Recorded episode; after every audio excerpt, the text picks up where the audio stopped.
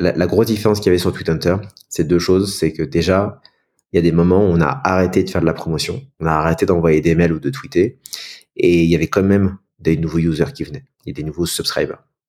Et donc ça, ça nous a fait prendre conscience qu'il y a des gens qui aimaient vraiment le produit, qui l'utilisaient tous les jours et qui en parlaient à des potes. Et, euh, et, et, après la croissance, donc la deuxième chose, c'est que la croissance était tellement élevée que le, le flow de feedback ou le, le flow de, de problèmes de bah, de voilà, t'avais pas prévu qu'il y ait 50 euh, personnes qui viennent la première semaine, mm-hmm. fait que euh, t'es débordé et qu'en fait t'as plus le temps de penser à un autre projet. Mm. Et je pense qu'en fait, quand ça, ça se produit, je pense qu'en fait, c'est ça qu'on appelle le product market fit.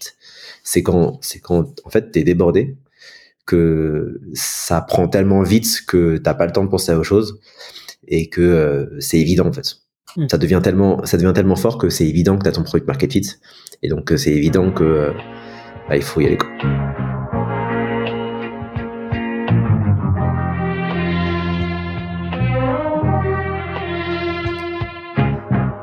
Bienvenue dans SaaS Club, le podcast qui vous partage les recettes gagnantes des SaaS français.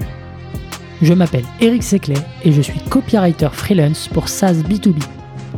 Le but de ce podcast est simple vous apporter sur un plateau les meilleurs conseils et retours d'expérience d'entrepreneurs de l'écosystème SaaS.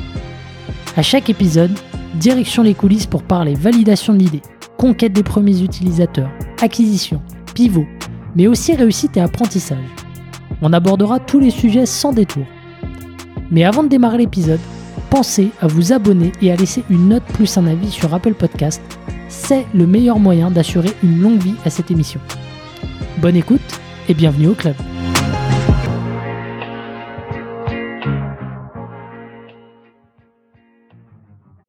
Allez, c'est parti, nouvel épisode de SaaS Club. Je suis avec Thibaut, le cofondateur de Taplio et Tweet Hunter. Bienvenue Thibaut, très heureux de t'avoir euh, dans le podcast. Salut Eric, ouais, merci beaucoup de m'inviter, trop cool d'être ici. Ça, ça va, tu te, tu te remets de, de tout l'épisode Twitter là qui s'est passé euh, dernièrement avec euh, avec avec, ouais, bah, doucement. avec Tweet Hunter plutôt. Ouais, bah trop trop cool de pouvoir être là parce que bah, on pourra en parler un petit peu, mais ouais, ça a été ça a été chaud et ça a été tellement tellement soudain. Et je pense que c'est un peu c'est un peu le cauchemar ultime de tout entrepreneur euh, d'avoir euh, tout qui s'effondre littéralement en, cinq minutes euh, sans aucune notification ou rien du tout. Quoi. Mm. Donc, ouais, assez horrible. Ok, bon, on va on va revenir dessus, on va pas spoiler. Euh, merci à Guillaume hein, pour pour l'intro, Guillaume Moubèche qui était passé dans le, podcast, puisque donc Taplio, Tweet Hunter, c'est deux outils à destination des créateurs, des solopreneurs, euh, et, mais pas que au final, euh, parce qu'il y a quand même un usage euh, plus large, donc qui leur permet de développer leur personal brand, leur création de contenu sur LinkedIn et Twitter. Et c'est deux SaaS qui ont passé le, le million d'euros d'ARR, c'est ça, et que tu as revendu ensuite à l'Emlist. Ouais, c'est ça. Alors dans la chronologie, c'est pas tout à fait ça parce que ils sont en train. Je crois que Taplio a dépassé le million d'ARR après le rachat. Ouais. Et ouais. ok. Là aujourd'hui, ils sont ils sont largement au-dessus tous les deux et euh, et ça continue de bien grossir. Et en fait, du coup, le, le, rachat euh, a été annoncé là euh, cet hiver. Et, mhm. et nous, on travaille avec l'Emlist. Euh, ce qu'on s'est dit avec Guillaume, c'est que bah, ça allait au moins jusqu'à l'été 2024. Donc on a on a mhm. un an et demi là, on va travailler ensemble pour faire grossir tout ça. Et après, la boîte est tellement cool que bah, tout, tout peut arriver. C'est probable qu'on reste. On verra. Ok, ouais, les options sont encore euh, sur la table. Rien n'est rien n'est entériné euh, de votre côté. Euh, trop bien. Bah écoute, on va parler de, de choses hyper intéressantes dans, dans, cet épisode. On va parler de d'idéation, d'acquisition, de partenariat et d'exit. mais peut-être juste avant, pour pour les gens qui ne te connaîtraient pas, est-ce que tu peux te présenter, nous dire un peu ce que tu as fait avant de lancer Taplio et Tweet Ouais, bah en gros je suis plutôt tech. À l'origine, je fais une école d'ingé, euh, je fais un petit passage en école de commerce. Et, euh, et en fait, direct après, j'ai créé ma première startup avec un mec qui s'appelle Thomas, qui, euh, il se trouve, est, redevenu mon associé euh, là dernièrement, bah, justement sur Twitter et Taplio. Mais donc en, en, 2015, on crée notre première startup ensemble et je pense qu'on fait toutes les erreurs possibles que tu puisses faire quand tu crées une boîte. je pense que c'est principalement drivé par le fait que quand tu es en école d'ingé ou école de commerce, on n'arrête pas de te dire en permanence que bah, tu es là pour être un, un chef de projet. quoi t'es là pour manager des gens. C'est un peu, je pense que c'est un peu un truc de français. C'était un peu là pour être le boss et et en mm. fait, du coup, euh, bah, quand t'es jeune et tout, ça marche pas, quoi. Et donc, on s'est, on s'est littéralement planté parce que, bah, on sait pas euh, gérer des gens et qu'on pensait qu'il fallait lever beaucoup d'argent et qu'on on savait même pas ce que c'était qu'un client. Donc, on, rate. Euh, je rate une deuxième fois. Je deviens salarié en gros. Et, et là, en 2021, je recommence à travailler avec mon premier associé. On fait tout différemment. Et, euh, et, cette fois, ça marche, ça décolle plutôt euh, fort. Et je pense qu'on a euh, ouais l'aventure presque idéale, deux ans de très très forte croissance avec un rachat à la clé. Quoi. Hmm. Ouais, c'est un peu quand je parcourais les, tweets hein, que tu m'avais partagés parce que tu publies pas mal de contenu. Euh, J'avais l'impression que tout avait été hyper facile, mais c'est en fait le résultat de tous les échecs passés et tous les apprentissages que tu as eu avec cette première aventure en fait. Ah ouais, clairement. Et c'est, extrêmement bizarre parce que, en fait, euh, si je devais le refaire, je pense que tu es quand même obligé de passer par ces échecs pour vraiment comprendre euh, ce qui, fonctionne et là où tu dois vraiment euh, mettre ton focus pour que, in fine, tu puisses vraiment réussir à monter une belle boîte. Super, bah écoute, moi ce que je te propose maintenant, c'est c'est simplement de, de nous pitcher ta Plio Tweet Hunter, parce que j'ai expliqué brièvement mais concrètement, euh, c'est quoi et ça s'adresse à qui? En fait, je pense que as, depuis le Covid, tu as un énorme mouvement de... Tu as, ce qu'on appelle la Great Resignation, euh, mm-hmm. qui a eu lieu pendant le Covid, où tu as, beaucoup, beaucoup de gens qui, un peu en recherche de sens, sont partis de leur boîte pour monter des business indés, euh, des business de coaching, de freelance, euh, des ou juste créer une nouvelle startup. Mm-hmm. Et en fait, tous ces gens-là, ce qu'ils ils ont découvert la, la force et la portée de la personal brand et de ce qu'on appelle le, le building public. Et en fait, nous, on est arrivé un petit peu là-dedans sans vraiment avoir conscience de ce mouvement-là. Mais on a donné un outil à tous les coachs, tous les freelances qui allaient parler de leur business sur Twitter et qui du coup allaient partager de la valeur, allaient partager des, des conseils et qui du coup allaient pouvoir se, se construire une autorité sur un domaine pour après faire la promotion de leur business. Et ça, je pense qu'aujourd'hui, enfin, ça n'a pas du tout été raisonné comme ça quand on a lancé les business. Mais je pense qu'aujourd'hui, c'est, grâce à ça que Twitter est arrivé vraiment au bon moment et au bon endroit et a permis à plein plein de business owners euh, juste de prendre la parole et, euh, et de pouvoir bah, faire grandir leur business euh, sur Twitter. Et, euh, et si le tool est successful, je pense que c'est principalement parce qu'en fait nos, nos users sont successful et que c'est nos recettes en fait qui marchent et c'est la c'est même la, recette que nous-mêmes on a appliquée. C'est-à-dire qu'on a on a appliqué cette méthodologie de euh, parler de tout ce qu'on fait de tous les changements de toutes les difficultés d'impliquer euh, les users aussi dans le drama bah, qu'on peut vivre parfois dans, dans les défaites dans les trucs qui marchent pas et aussi les impliquer dans ce qui marche dans tous les wins. euh, et, euh, et, partager un petit peu bah, tout ce qu'on apprend gratuitement. Euh, ça, ça permet de créer une confiance de fou auprès auprès des users et du coup de faire la promotion de ton outil et in fine d'avoir bah, plein plein de users qui sont prêts à s'abonner. Euh, même si Hunter est un produit assez premium, hein, au final assez cher, euh, mais la confiance que tu gagnes sur Twitter fait que bah, tes users sont prêts à passer le pas. Hmm. Il, y a, deux points intéressants euh, que tu as mentionné, c'est le timing. Donc ça, je, euh, ça, je le, je le comprends. Euh, mais sur la partie euh, successful, tu disais que tes, utilisateurs étaient successful. Il y a, souvent le, tu vois, on, on donne l'outil aux utilisateurs, mais s'ils n'ont pas la bonne technique, s'ils n'ont pas les bonnes méthodes, et tu vois, euh, Lemnis c'est un bon exemple. C'est aussi pour ça qu'ils ont créé beaucoup de contenu parce que euh, il suffit pas d'avoir le meilleur outil de sales automation derrière, il faut il faut aussi envoyer des bons messages. Qu'est-ce que vous Qu'est-ce qui fait que euh, les utilisateurs ont été euh, successful Comment comment est-ce que vous les avez aidés là-dessus? Au-delà de l'outil. Bah, typiquement aujourd'hui, tu, tu crées ta startup. Euh, tu, ce que tu vas trouver dans les bouquins, c'est des méthodes de marketing un peu traditionnelles. Donc tu vas faire du SEO, tu vas faire de l'ads, etc il se trouve que mon associé, il est vraiment, euh, il a, été formaté, il a été, enfin, il a fait de l'ads euh, en pro dans plusieurs agences. Et lui, il dit aujourd'hui, l'ads, c'est vachement compliqué par rapport à avant d'avoir des ROI positifs. Euh, il y a deux ans, je pense que tu as eu ce, shift qui a commencé à s'opérer, beaucoup, beaucoup de boîtes qui ont été créées et se faire une place et aller chercher des, users et des consos, euh, ça a été plus difficile que, que jamais par les voies traditionnelles.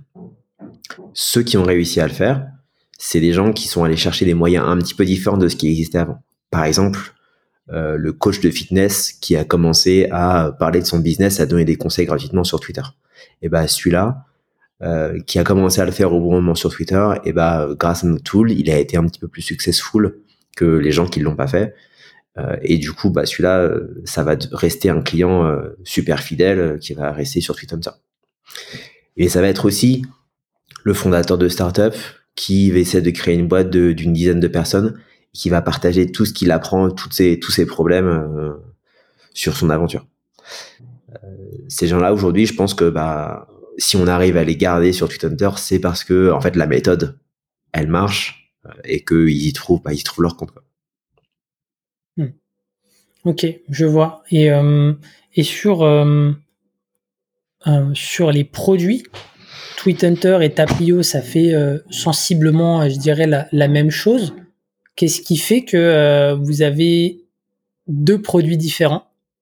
Est-ce que c'est un choix réfléchi, volontaire, ou est-ce que bah, ça s'est fait comme ça parce qu'il y avait une chronologie extrêmement différente au démarrage? Je pense que ça vient, de deux, deux choses très différentes. Euh, premièrement, quand on est arrivé, tu avais énormément de tools de social media qui ciblaient principalement des boîtes et leur proposition de valeur, c'était publier à un seul endroit, euh, sur euh, HotSuite par exemple, ou Sprouts ou Buffer, mhm. publier à un seul endroit. Et nous, on va gérer tous les réseaux sociaux qui existent. Et du coup, ton post, on va l'envoyer partout. Ça, c'est une proposition de valeur qui a une dizaine d'années hmm. et qui a vachement bien marché auprès des boîtes. Le problème de cette approche, c'est que tu peux pas aller en profondeur dans un média social et du coup être hyper bon sur ce réseau social. Nous, on a fait exactement l'inverse de ça. En fait, on a fait, on a fait un tool pour un réseau social, donc Twitter pour Twitter. Et grâce à ça, on est allé vachement en profondeur pour, dans Twitter et on a sorti des features que personne d'autre n'avait sur le marché hmm. parce qu'on a pris parce qu'on a pris parti de, de, de, tous les endpoints euh, API de, que, que, Twitter mettait à notre disposition. Une feature par exemple comme euh, l'auto DM, c'est-à-dire c'est une, une, feature où on va euh, proposer à nos users de faire un tweet hmm. et dans leur tweet ils vont dire eh ben like like ce tweet et je vais t'envoyer cette super ressource qui va t'apprendre à faire X Y Z. ça c'est un truc que personne d'autre faisait avant nous et on a pu le faire parce qu'on était, parce qu'on supportait qu'un seul et unique hmm. euh, réseau social. Ouais, et donc pas dans une feature générique. Quoi.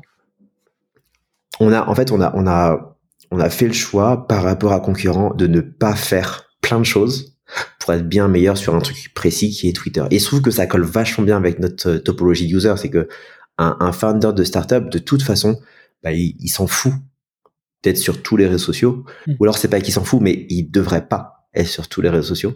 Il devrait se concentrer sur un seul réseau social et être super bon sur celui-là. Hmm. Et en fait, on s'est rendu compte que ça, c'était un, facteur clé de succès à la fois pour Twitter, mais aussi pour nos users. Et du coup, on a simplement dit euh, comment est-ce qu'on fait pour étendre euh, notre business à d'autres réseaux sociaux sans euh, aliéner ce point qu'on trouve fondamental? Et ben, en fait, on va juste créer un autre produit qui, pareil, va pas supporter 1000 réseaux sociaux, qui va supporter que LinkedIn. Et ça a été Taplio. Hmm. Ça a été, ça a été hyper euh, bizarre comme, euh, comme truc parce qu'on a fait un truc que tous les développeurs, je pense, euh, me, me tueraient pour avoir fait. C'est qu'on a littéralement copié-collé la code base. Et donc, on s'est retrouvé avec un deuxième produit, une code base totalement identique au début. Mais en fait, ces deux produits, ces deux code bases, elles divergent petit à petit, elles vont dans deux directions différentes et, et chaque produit est en train de devenir unique parce qu'il est en train de s'adapter au mieux qu'il peut à son réseau social. Ok, je, je, comprends mieux du coup la, la logique euh, euh maintenant. Euh, très bien, revenons sur euh, sur. Ouais, vas-y.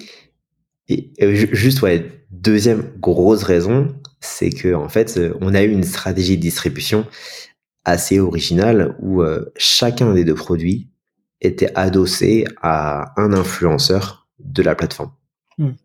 Si tu veux, je rentre un peu dans le détail, hein, mais c'est vrai. on va revenir sur ce point-là, mais tu, tu peux l'introduire, vas-y. Hein. Effectivement, c'est un, un, bon point. Bah, Twitter a, a, grandi assez rapidement euh, et au tout tout début, je me souviens que j'envoyais des DM à l'appel à des influenceurs Twitter. Mhm. Et l'un d'eux, ça a été un, un gars qui s'appelait euh, JK Molina, mhm. un influenceur, je crois, de 40 000 abonnés euh, sur Twitter, donc pas non plus euh, délirant. Mais lui, il me dit, bah en fait, j'adore le projet. C'est exactement la méthode dont je fais la promo, enfin le, la, la méthode de travail que je conseille aux gens quand ils veulent essayer d'être, enfin d'apprendre Twitter. Moi, je veux pas juste vous vous pousser, je veux rentrer dans le projet. C'est totalement inattendu. Euh, nous, on voulait, au début, on voulait pas. Euh, on connaissait pas ce mec, et en fait, on a vachement discuté et, euh, et on a dit oui. Et donc, il est rentré avec 25% du projet au final. Et euh, il se trouve que ça a été ça a été, euh, je pense que c'est ce qui nous a permis de passer de 0 à 40 ou 50 000 euh, de MRR en moins de 6 mois. c'est énorme hein, cette, euh, cette, cette anecdote. Est-ce que, enfin, qu'est-ce qui fait que vous avez finalement été ouvert à la discussion, sachant que, bah, comme tu le disais, tu le connaissais pas et au final, c'était quand même 25% de, du capital de la boîte? Ce qui, ce qui a fait que on l'a fait, c'est qu'en fait, ce mec-là, il nous a prouvé que c'était pas juste un mec qui savait tweeter, c'était un mec qui savait monétiser. Il n'avait pas une audience délirante, mais il avait un type de contenu bien précis. Il tournait toujours autour de ce contenu et il savait extrêmement bien convertir son audience en abonnés à sa, sa newsletter payante mmh. euh, qui avait, je crois, atteint assez rapidement 20 euh, 000 de MRR. Et c'est, je crois que c'est, enfin, le, le ratio MRR qu'il avait réussi à dégager avec sa newsletter payante versus son nombre de followers était super impressionnant. Donc ce mec-là, il sait, il sait vendre en fait. Et on s'est dit que c'est ça dont on avait besoin sur Twitter. Et en fait, on avait, on a, on a vraiment eu raison parce que je crois qu'on l'a chopé au début de son ascension sur Twitter, mais maintenant euh, c'est quelqu'un qui, qui a beaucoup plus d'abonnés, qui a bien grandi, bien grandi, enfin qui a vachement mûri et ouais, qui je pense va devenir, euh, va devenir un businessman assez successful. Hmm. Et, euh, et c'est le comment est-ce que tu arrives à, je dirais, à cadrer la relation avec une personne qui qui est externe, tu vois là-dessus, parce que il prend 25%. Comment est-ce que tu te dis, euh, ben en fait, euh, c'est pas juste, euh, c'est pas juste un coup, et puis derrière, une fois qu'il a, il a, il a, il nous a séduit un petit peu, il va, il va se mettre, il va se mettre en veille. Euh, Est-ce que c'est quoi les genres de discussions que vous avez eues euh, ensemble à ce moment-là? Ça, ça a été plus de discussions, hein. ça a été des, un contrat quand même. Hum. Euh, ce, que tu décris, c'est clairement euh, la peur numéro un qu'on avait.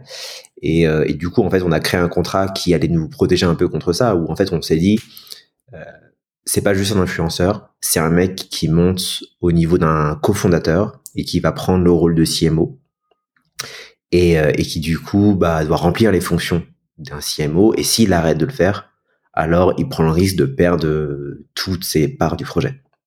Hmm. Et donc ça, ça a jamais été un truc euh, qui euh, est devenu conflictuel, hein, mais il se trouve que il a très très bien exécuté un launch qui en trois semaines nous a fait passer de 3000 de MRR à 18 000. Mais après, il a continué mois après mois à exécuter une à plusieurs campagnes par mois pour euh, continuer d'assurer la croissance du projet. Euh, et c'est ce qu'on avait prévu dès le début dans la collaboration et c'est ce qu'on avait baqué par un contrat. Hmm. Ouais, je pense que là-dessus, euh, c'est le contrat, il est, il est indispensable. est-ce que, est-ce que au contraire, vous avez été approché par des gens à l'issue et, et, vous avez refusé et, et, pourquoi?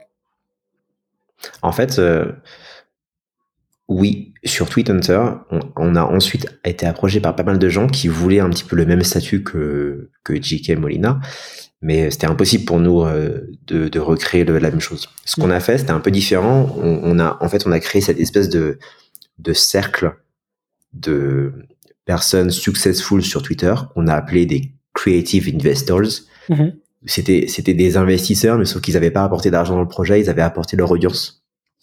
Et ils ont, euh, je crois qu'on en a, on a, on a recruté 17 personnes dans ce cercle qui ont chacun pris 0,1% du projet. et en échange de ça, ils nous aidaient comme ils pouvaient. Et alors là, c'était c'était hyper bizarre parce qu'en fait, on a on tenait tellement dans ce projet qu'on a fait un contrat qui était super facile pour eux d'accepter parce qu'on leur a dit bah vous prenez 0,1% du projet. Mmh. On espère que vous allez nous pousser, mais en même temps, si vous le faites pas, bah on peut on peut rien vraiment vous reprocher, on peut pas vous retirer votre 0,1%. On était prêt à perdre, c'est presque 2%, mmh. euh, mais ça a super marché. En fait, le, le sur, sur Twitter, je pense, si tu as un groupe de soutien super fort comme ça, à chaque fois que tu as une news à, à annoncer et que tu as ce groupe de soutien, c'est exactement ce qu'il te faut pour que ça prenne un petit peu d'ampleur et que ça puisse atteindre ton euh, deuxième cercle, troisième cercle, etc. Mm. Mm. Et cette stratégie, notamment avec euh, enfin le fait d'adosser ton projet à un influenceur, ça a tellement bien marché que quand on a créé euh, ce deuxième projet, Taplio, bah, on a cherché à, faire exactement la même chose. Donc on a trouvé un autre influenceur avec qui on s'est associé euh, et qui, pareil, a exécuté un plan de lancement et a fait que bah, les, six premiers mois sont allés super vite. Hmm. Je, je, déborde du coup avant qu'on reparte sur, sur la genèse, mais, mais j'ai peur d'oublier la question euh, tout à l'heure, même en me la notant. C'est quoi un, plan de lancement pour une personne euh, comme, comme euh, J.K. Molina qui est externe en fait à l'organisation au départ Ça ressemble à quoi? C'est rien d'extraordinaire, mais c'est suffisamment bien ficelé pour te donner envie. En fait, un, un mec comme J.K. Molina, il, il sait qu'il a une audience, donc il sait qu'il a des gens qui l'écoutent.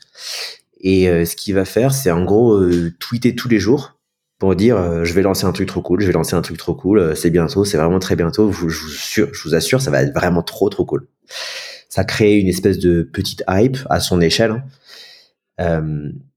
et après, c'est un plan qui s'exécute en plusieurs phases où tu as une phase de pré-lancement où tu, annonces en fait ce que tu vas lancer, donc tu dévoiles le truc sans que ce soit disponible, avec une waitlist, donc des gens qui s'abonnent euh, et qui laissent leur mail. Mm-hmm. Un lancement à une date très précise où les gens reçoivent le mail, avec avec cette euh, avec cette, cette urgence que euh, pendant le lancement, l'outil coûte tant, mhm. mais après le lancement, donc trois jours après, le prix de l'outil va augmenter, donc c'est maintenant ou jamais pour pour s'abonner. Et, et après ce post-lancement où je sais plus ce qu'on avait fait, mais on avait fait une offre en plus. Donc le fait de faire waitlist plus lancement avec l'urgence d'achat parce que le prix va augmenter. Euh, c'est ça qui avait fait que bah, y a, y a, on, est, on est monté de 3000 à 18 000 abonnés euh, dans le launch. Énorme, énorme. Bah écoute, je te propose de rembobiner. Euh, euh, donc Tweet Hunter, comme on le disait, c'est pas ton premier SaaS euh, et surtout euh, la, la, genèse en fait c'est c'est un challenge. Tu me disais un produit par semaine. Est-ce que tu peux revenir là-dessus? Je suis hyper curieux d'avoir les détails. En fait, euh, je pense qu'avec le recul, on s'est dit que notre toute première startup, elle aurait jamais dû exister.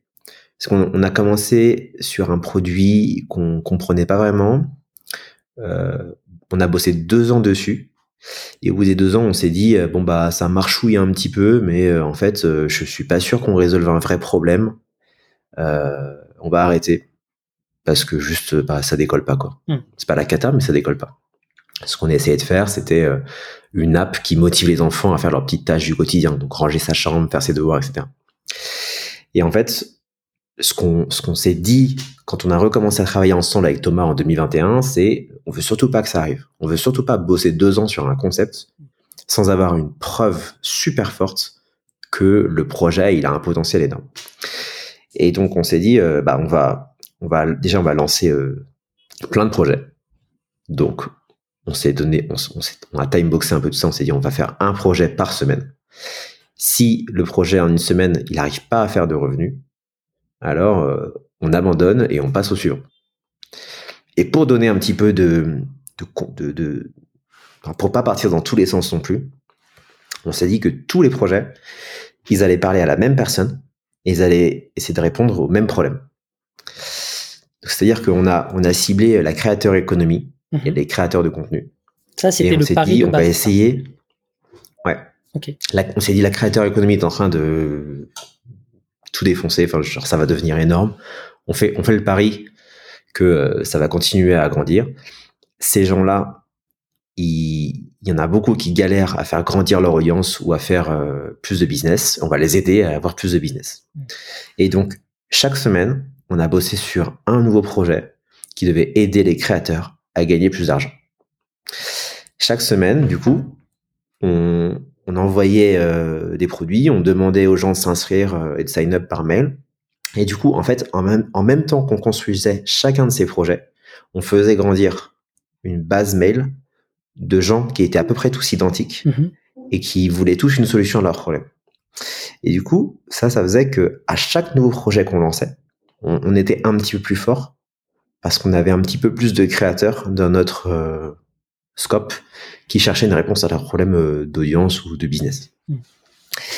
Et donc, un peu de cette manière-là, bah, on a éliminé euh, une dizaine de projets. C'était des trucs très très différents. euh, des, on avait créé une, une, une, ma- enfin une database de communautés dans lesquelles distribuer ton projet quand tu le lances, un, un outil pour faire des gifs quand tu veux des, des démos de ton produit, euh, un, un outil d'analyse de ton compte Twitter.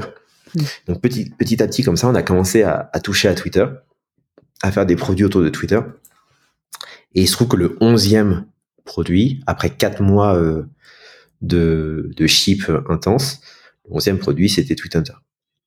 Moi, je, c'est, c'est super intéressant l'approche. J'aimerais bien qu'on, on, on- peut-être on creuse un petit peu la méthodologie au cours de la semaine, tu vois, où tu, où tu pousses un produit. C'est quoi un peu la méthode pour tester l'attraction? Tu disais que s'il n'y a pas de monétisation, euh, c'est pas intéressant. Euh, comment est-ce que tu t'y prends, euh, voilà, en termes de, en termes de, de, création de produits Comment est-ce que tu attires le trafic vers, j'imagine, ces, ces landing pages? Je, suis- je suis hyper curieux si on arrive à découper un peu la semaine ensemble. Ouais. Bah déjà, euh, point important, c'est que l'objectif c'était un produit par semaine, euh, mais on en a fait euh, 10 en 4 mois, donc euh, ça colle pas. Mm. On a clairement débordé euh, plusieurs fois. Euh, mais l'objectif c'était quand même vraiment d'en faire un par semaine. Mm. Euh, ce, qui, ce qui se passait globalement, c'est que on bossait un peu en parallèle avec Thomas, parce que Thomas il est très euh, produit market, moi je suis plutôt tech. En gros, moi j'avais une semaine pour créer un produit pendant que moi je créais le produit, Thomas il était en train de marketer ou de distribuer le produit de la semaine d'avant. Hmm. Donc on bossait un peu en parallèle, lui et moi. Moi je, moi je crée un produit en une semaine et la semaine d'après Thomas s'occupe de marketer. Ça c'était la théorie. Euh, il se trouve qu'en pratique, une grande partie des, des premiers users venaient de Twitter. Mm. Et qu'à cette époque-là, c'était vraiment moi qui avais un compte Twitter et que Thomas avait pas encore de, de présence Twitter. Donc en, en même temps que je construisais les trucs, je tweetais sur ce que je construisais. Et ça, ça permettait aussi assez souvent d'avoir une première audience de, de, de, de testeurs. Mm. Petit aparté, en fait, c'est parce qu'on s'est rendu compte que nos users à nous venaient de Twitter qu'on s'est dit c'est sur Twitter qu'il faut faire un produit pour aider les créateurs à euh, avoir des users à leur tour. Donc c'est comme ça, petit à petit, que, que Tweethunter est né. Mais dans le découpage après euh, du travail, c'est comment, comment en fait tu peux faire un produit, enfin, comment tu peux faire payer des gens sur un produit que tu as fait en une semaine. Mm. Et ça, euh, en fait, on a, on a utilisé plein plein de trucs différents. Euh, Je pense que le, le principal axe, enfin, il y a, y a deux axes, c'est la réutilisation de code à mort. Et deuxièmement, c'est le fait de créer des interfaces qui, euh, qui te coûtent très très peu de temps à construire.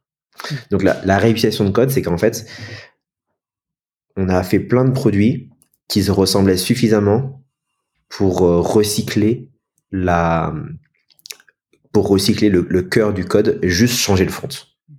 Typiquement, euh, on a créé un produit qui euh, faisait de la génération de tweets à un moment. Bah, toutes les fonctions back-end qui permettaient la génération de tweets, c'est des trucs qu'on a recyclés derrière dans euh, TweetHunter, Mm. Qui au final a fini par faire de la génération de tweets. Euh, un autre un autre truc qu'on a beaucoup fait, c'est euh, un de nos produits, c'était de l'analyse de compte Twitter. Je crois qu'on est monté à 300 ou 400 de MRR avec ça. Mhm. Euh, il n'y avait pas d'interface. En gros, c'était une landing page faite sur Card, un outil no-code, qui directement allait t'offrir un moyen de paiement et allait faire que tu allais recevoir un email euh, toutes les semaines avec une analyse de ton compte Twitter, des suggestions et, euh, et des propositions de contenu. Hmm. Et ben ça, il n'y a pas d'interface à part le mail que tu recevais chaque semaine. Donc c'était un c'était un produit qui a été hyper facile à, à concevoir parce que tu 80% du travail que tu as normalement sur un nouveau produit, bah là tu l'as pas. Euh, autre exemple, cette cette euh, cette énorme database de communauté, euh, bah on a fait les fonctions cœur qui représentait un peu le, back-end de, euh, de la database et les outils de recherche. Mais après, tout le front, c'est un truc qu'on a fait hyper rapidement sur Bubble, un autre outil euh, no-code pour construire des apps. Et donc, on allait super vite. On avait conscience que ça serait un petit peu dur à scaler, mais en même temps, en une semaine, on a vraiment fait un produit pas trop dégueu. Ok, donc euh, si, je résume, donc il y a, l'idéation, donc les idées, j'imagine, viennent de euh, des endroits où, où, où vous prenez l'information, comme des forums, Twitter, comme tu l'as dit, tu as une compréhension globale parce qu'au final, tu cibles qu'une seule économie, donc la créateur économie. Euh, ensuite, euh, vous, vous créez euh, le, le, produit et en parallèle de ça, il y, a la, il y a la landing page qui est créée et ça, euh, vous la partagez sur Twitter, sur vos, sur votre base email, euh, si je comprends bien, et euh, sur sur d'autres canaux. Est-ce que tu ça, m'intéresse de, de, développer ce point-là? On a on a toujours eu cette, cette, stratégie à peu près identique chaque semaine où euh, on avait toujours une landing page avec un champ email et un request access. Mmh. Et la première étape, c'était toujours de partager cette landing page. Euh, et on faisait principalement sur Twitter et Reddit. Et je crois que moi j'étais plutôt le Twitter et Thomas était plutôt le Reddit et mhm. Thomas assez régulièrement il arrivait à avoir à faire un post 300 euh, votes euh, sur Reddit qui nous rapportait je sais pas 200 300 personnes dans euh, dans la base mail mhm. et c'était super important pour nous de toujours passer par cette étape email request access mhm. parce que le fait d'embaser les gens dans notre base ça faisait que ils n'étaient pas non seulement intéressés par ce projet mais ils étaient potentiellement aussi intéressés par le projet d'après et donc c'est comme ça qu'en fait qu'on a construit euh, bah, la, à l'époque c'était la marque Pony Express. Pony Express c'est le nom de notre notre euh, boîte. Mhm. Et on a renforcé ce côté un peu euh, presque média mhm. par le fait d'avoir une newsletter destinée aux créateurs avec une sélection, je crois, de trois nouveaux produits trop cool chaque semaine, mhm. ce qui justifiait aussi le fait d'avoir d'embaser les gens dans la base mail. Je pense qu'à l'époque, on était un peu limite niveau G, RGPD, tout ça. On, on, le dira pas. Parfois, pour commencer, il faut passer par là, quoi. Euh, sur, sur Reddit, là, pour avoir 300, euh, 300 engagements, 300, 300 likes, je sais, je sais pas le terme exact sur Reddit, mais euh, est-ce que, est-ce que vous avez un, un framework particulier? Parce qu'il y en a beaucoup hein, des messages sur sur Reddit. Qu'est-ce qui fait que vos messages à chaque fois ils sortaient du lot? Est-ce que vous avez une petite secret sauce un, framework que vous suivez? Le framework, c'était toujours euh, le, Je pense que les points importants, c'était un média. Donc très souvent, c'était un GIF mhm. animé de d'un qui montrait quasiment toutes les features du, du, truc, un GIF avec le fait de de se mettre en avant en tant que maker mhm. en disant I built uh, something to do this. Mhm. Donc c'est vraiment, c'est toi qui te mets en avant en tant que maker, tu dis c'est toi qui l'as fabriqué, c'est mon bébé, voilà, qu'est-ce que vous en pensez quoi? C'est tout. Et juste, I build ça, enfin, euh, I build machin, machin, machin, le gif, pas de lien. Mm-hmm. Et après, tu mets le lien en premier ou deuxième commentaire euh, de ton post Reddit. Et ça, ça a marché plusieurs fois euh, à des échelles assez sympas. C'est pas des méga buzz, mais 300 upvotes, c'est pas mal. Ouais, carrément. Mais ça permet d'avoir de de sentir un peu le, le marché et de, de, voir un peu si tu vas quelque part avec, euh, avec le produit. Euh... Et très très souvent, et je trouve très très souvent en fait, euh, les, les, premières idées que tu as, quand on a commencé cette phase-là, étaient un peu pourries. Et, et je pense que d'ailleurs, bah, c'est celles qui ont vraiment rien donné. Hein. Mais les premières idées que sont toujours un petit peu pourries, mais tu es obligé de passer par là et de les creuser un petit peu pour faire ce genre de petit lancement, mmh. avoir des gens qui commentent qui vont euh, te, qui vont t'évoquer des choses en fait. Et ça, ça va donner des idées qui sont bien plus qualitatives parce que elles sont basées sur euh, des avis de certaines personnes, euh, elles sont basées sur le, le, peu de industry knowledge que tu vas commencer à construire. Et en fait, ce qui est super bizarre, c'est que tu dois passer par ces premières phases, travailler sur des idées un peu pourries, pour après avoir des idées bien plus qualitatives et aller tout péter. Et je pense que c'est ça qui bloque une partie, une grande partie des gens quand, qui veulent créer des startups, c'est que c'est, ils sont conscients que leurs premières idées sont peut-être un petit peu pourries, mm-hmm. mais c'est compliqué du coup de quand même aller travailler dessus dans l'espoir d'avoir des idées plus qualitatives et de pivoter. Mm.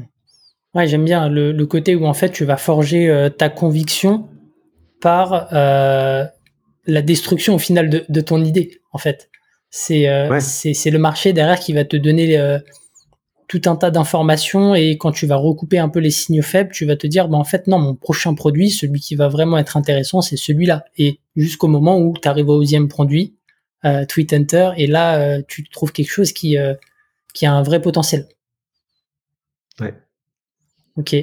Euh, comment est-ce que euh, tu, tu, capitalises, je dirais, sur la, la early traction? C'est quoi l'étape d'après, les bonnes pratiques Tu vois, une fois que les gens ont, laissé leur email, euh, euh, non, même peut-être même, pardon, avant j'ai oublié une question. Euh, comment tu, comment est-ce que tu prends la décision, le go no go sur le projet? Est-ce que tu as des seuils, tu vois? Est-ce qu'il y a, un minimum de, votre côté pour se dire bah ok ce projet vaut, il vaut la peine ou pas? On avait non c'est une très bonne question et en fait ça j'ai l'impression que personne n'a de vraies réponses à ça. Nous nous ce qu'on s'était dit c'est qu'on allait considérer que le revenu comme vraie validation pas l'attraction, pas le nombre de users, pas le nombre de sign-up. Mhm. Mais après, on n'avait pas vraiment de palier de revenus. Par exemple, je t'ai parlé de ce projet qui avait fait 300, 400 de MRR. Mhm. Euh, bah on a senti qu'il y avait un truc. Mais bon, en même temps, bah il y avait du churn, euh, c'était pas explosif. Euh, donc euh, bah on s'est dit tant pis, on teste autre chose quoi. Mm. Hunter, en fait, le problème c'est que la, grosse différence qu'il y avait sur Hunter, c'est deux choses, c'est que déjà il y a des moments où on a arrêté de faire de la promotion, on a arrêté d'envoyer des mails ou de tweeter, et il y avait quand même des nouveaux users qui venaient et des nouveaux subscribers. Et donc ça, ça nous a fait prendre conscience qu'il y a des gens qui aimaient vraiment le produit, qui l'utilisaient tous les jours et qui en parlaient à des potes. Et, euh, et, après la croissance, donc la deuxième chose, c'est que la croissance était tellement élevée que le flow de feedback ou le, le flow de, de problèmes de bah, de voilà t'avais pas prévu qu'il y ait 50 euh, personnes qui viennent la première semaine mm-hmm. fait que t'es débordé et qu'en fait t'as plus le temps de penser à un autre projet Hmm. Et je pense qu'en fait, quand ça, ça se produit, je pense qu'en fait, c'est ça qu'on appelle le product market fit. C'est quand, c'est quand, en fait, t'es débordé, que ça prend tellement vite que t'as pas le temps de penser à autre chose et que euh, c'est évident, en fait. Hmm. Ça devient tellement, ça devient tellement fort que c'est évident que t'as ton product market fit. Et donc, euh, c'est évident que, euh, bah, il faut y aller, quoi. Et, et, et c'est évident comment ça se passe dans les faits, c'est-à-dire que, voilà, t'as cette première traction, tu as ton product market fit, comme, comme tu dis. Euh, c'est quoi l'étape d'après pour euh, que le, le, soufflet euh, ne retombe pas? Qu'est-ce qui s'est passé à ce moment-là de votre côté? Et ben là, on a commencé à, en fait, à développer une stratégie de launch mhm. où en fait, clairement, vu qu'on travaillait sur Twitter, ce qui nous rapportait de, de l'audience, c'était des launches. Et du coup, bah, on a commencé à faire des launches, mais de n'importe quoi. Euh, par exemple, en, en, juillet, donc je crois deux mois après euh, la première version de Twitter, mhm. et ben on a on a lancé un tout petit tool qui était enfin, une bibliothèque de des 100 tweets, mhm. euh, les 100 meilleurs tweets qu'on avait trouvés sur Twitter. Et on a launch ça sur euh, sur euh, Product Hunt, et je crois qu'on est arrivé troisième. Et ce truc-là, avec pour vocation de rediriger les gens sur Twitter derrière, et ça a marché. Et en fait, du coup, un petit peu comme ça, on a, on a commencé à créer une stratégie de launch de produits gratuits mhm. qui était qui était plutôt des side projects autour de Twitter mais qui allaient permettre de nourrir euh, Twitter. Donc au début c'était principalement orienté sur euh, et petit à petit c'est devenu euh, des, quasiment que des projets de SEO qui répondaient à des euh, à des queries euh, hyper fréquentes. Typiquement aujourd'hui un truc sur lequel on rentre très très bien c'est AI generated tweets. Mhm qui est un truc qu'on en, qui est en train de, bah, de prendre de l'ampleur en plus. Et donc, on a un mini tool de génération de tweets gratuit qui, qui rank premier sur cette query. C'est, c'est vraiment la, la stratégie, c'est, c'est de l'engineering as marketing. Au final, c'est, c'est, c'est ça le terme. C'est, c'est proposer un outil annexe dans l'écosystème de manière à rediriger derrière vers le produit principal. Mais c'est aussi quelque chose d'assez fun en fait. Mm. Et je pense que c'est pour ça qu'on a commencé par ça. C'est parce qu'en fait avec Thomas, on juste on peut pas s'empêcher de, de penser toujours en permanence à d'autres produits. Et du coup, on a essayé juste de canaliser cette énergie pour créer d'autres produits, ok, mm. mais des produits qui allaient servir in fine à, à Twitter. Et euh, au niveau des idées, tu vois, euh, sur, sur ce genre de, de petits tools, elles vous venez d'où les idées? Euh, est-ce qu'elle venait naturellement? Enfin, est-ce que vous aviez un, process créatif là-dessus? Bah, il y a deux choses. Je pense qu'il y a le fait de passer une grande partie de ton temps euh, sur Twitter et sur LinkedIn et de, à la fois en scrollant et en parlant vraiment avec les gens, bah, moi, par exemple, ça m'inspire. Et il y a une deuxième chose, c'est que, en fait, Thomas et moi, on a une relation où euh, on, se, on se balance des idées toute la journée, mais même en sachant qu'une partie de ces idées est pourrie, et, et comme, euh, comme on se connaît depuis longtemps et comme euh, il y a assez peu euh, bah, d'ego qui est en jeu, on est prêt à se balancer des idées un peu pourries, mais qui vont permettre à l'autre de rebondir sur ses idées mmh. et d'avoir une idée un petit peu meilleure et, de construire comme ça des, des, choses qui sont un petit peu mieux. Mmh. Ouais, donc la parole est libérée et ça a favorisé l'itération de votre côté. Ouais. T'as un process un peu différent, toi, pour avoir des idées? Euh, pas spécialement. Je marche, je marche beaucoup, euh, mais je marche pas assez, tu vois. Il falloir que je me creuse la tête pour euh, euh pour lancer. un ça marche pas mal, ça aussi. Hein. Moi, j'aime bien ouais. marcher, euh, ouais, marcher, écouter un podcast. Ouais, complètement. ok, ok, donc. stratégie de, de launch, ça je, je, me le garde en tête. On en avait parlé avec Clap dans le podcast euh, qui avait lancé euh, pareil des, des, des petits euh, des petits produits annexes sur sur Product Hunt et ça avait bien marché et c'est aussi un moyen d'éduquer la cible en tout cas de parfois aussi de capter une cible qui n'a pas forcément encore une, une grande awareness tu confirmes? Ouais, clairement. Franchement, pour moi, il y a des, il y a un champion sur cette stratégie. Euh, c'est vid.io, vid v e e d. Ouais. Euh, c'est un outil d'édition de vidéo et, euh, et, en fait eux, ils ont une page tools où en fait as, je pense que tu as 40 tools différents qui sont des tools du genre bah juste accélérer une vidéo ou ralentir une vidéo ou enlever le background d'une vidéo, etc. Et, et chacun de ces mini tools, ils vont avoir une landing page bien propre pour le décrire. Et mhm. ça, ça va ranker euh, super, super haut quand tu vas chercher euh, accélérer une vidéo. Et en fait, derrière, ce qui est super malin, c'est qu'en plus, eux, ils ont, ils ont gagné vachement de temps de leur fait de construire ces mini-tools parce que chacun de ces mini-tools, c'est une feature hmm. de leur tool principal. Et du coup, quand tu vas sur le mini-tool, et eh bah, c'est juste que ça te redirige dans la version gratuite de vid.io hmm. où euh, cette feature-là, elle va être mise en avant. Donc, c'est, c'est juste une stratégie d'optimisation de, de ton SEO copy.ai. Mm. Je sais pas si tu vois ce que c'est. ce, ce, tool de copywriting qui, euh, qui a bénéficié de la sortie de GPT-3 à l'époque. Bah, pareil, ils ont décomposé leurs propres produits en 50 euh, mini tools mm. qui sont en fait des features de leurs produits, mais qui vont vendre, enfin qui vont proposer en standalone sur une recherche euh, Google sous la forme d'un mini tool. Mm. Ça, ça marche vachement bien. Tu captes, je pense, énormément de gens comme ça. Tu, tu leur envoies une image de ton produit qui est plutôt positive parce que tu leur apportes un service gratuit. Complètement. Après, je pense que c'est une stratégie, euh, euh, même si tu es sur un, une mini feature, j'imagine que c'est quelque chose que tu déploies à partir du moment où tu as quand même bien validé ton marché, parce que sinon tu peux vite tu peux vite t'éparpiller. Ouais, clairement. Tu as tout à fait raison. Ok. Donc, sur, sur l'acquisition, donc on l'a dit, hein, 100% bootstrap depuis le début. Euh, donc un des, canaux que tu as utilisé, donc euh, c'est euh, cette stratégie de, de launch. J'aimerais bien qu'on on, on, balaye un petit peu les différents canaux que tu as utilisés, les autres canaux. Il y en a plusieurs. je te laisse dérouler.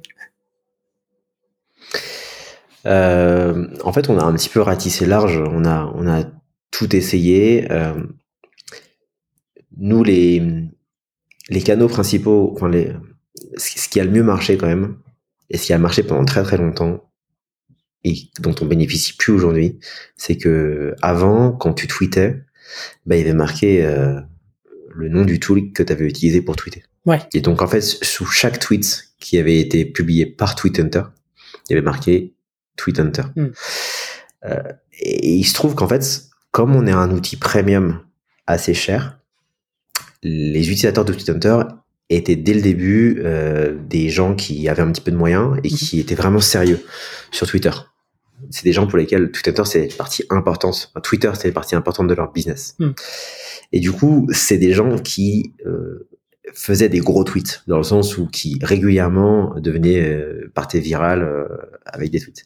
Et du coup, tu, re- tu te retrouves avec un marqué euh, TweetHunter euh, sous des tweets qui ont parfois euh, 10 000, euh, 50 000 likes. Et ça, ça fait que euh, c'est assez horrible comme méthode d'acquisition Mm. parce que tu n'as aucun moyen en fait de savoir si c'est vraiment ça qui est, qui est en jeu. Parce qu'en fait, ça, ce petit euh, truc en dessous là d'un tweet, et bah c'est pas un lien. Hmm. Donc en fait, les gens ils voient ça, après ils tapent Tweet Hunter sur Twitter et euh, sur Google pardon et ils se retrouvent sur notre outil. Mm.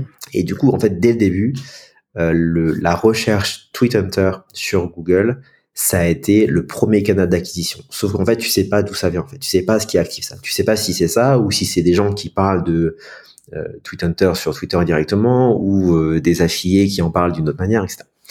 Donc on s'est retrouvé depuis le début avec euh, notre source principale d'acquisition, mais de très très très très loin, euh, sans savoir, sans pouvoir absolu, sans pouvoir la maîtriser. Quoi. Ça, c'est quelque chose de très très bizarre. Et donc ça a été, euh, ça a été un, un gros travail, je trouve, quand Twitter est revenu sur cette feature et cet hiver a, a coupé, enfin a, a retiré cette mention. Mhm. Ça a été un gros travail de, bah, de diversification de sources de trafic et donc on a développé à fond, on a, double down sur euh, le SEO et donc les mini tools euh, gratuits, Mhm. euh, sur euh, l'affiliation et un truc qu'on a vraiment jamais réussi à vraiment faire marcher, c'est les ads. Euh, Aujourd'hui, on fait très très peu de d'ads euh, parce que dans notre cas, bah, ça marche pas. Ok. Euh, je, je vais rebondir sur euh, le, le fait que Twitter a, a enlevé, euh, euh, enlevé la mention euh, de, de l'outil. Est-ce que vous savez pourquoi ça a été enlevé? Bah, Elon Musk, il a dit que ça servait à rien. Et je trouve qu'il a pas tout à fait tort. c'est vrai que en tant que pour nous ça nous servait, mais en tant que user Twitter, tu t'en fous un peu de savoir qui, qui- enfin quel est le tool utilisé par le, le mec et ça prend de l'espace sur l'écran pour pas grand chose. Quoi. Ok. Donc ça, ça, ça vous a contraint à. Il a même Ouais. il a même expliqué qu'il l'avait retiré parce qu'il n'avait pas réussi, il n'avait pas réussi à avoir de réponse claire en interne chez Twitter. Hmm.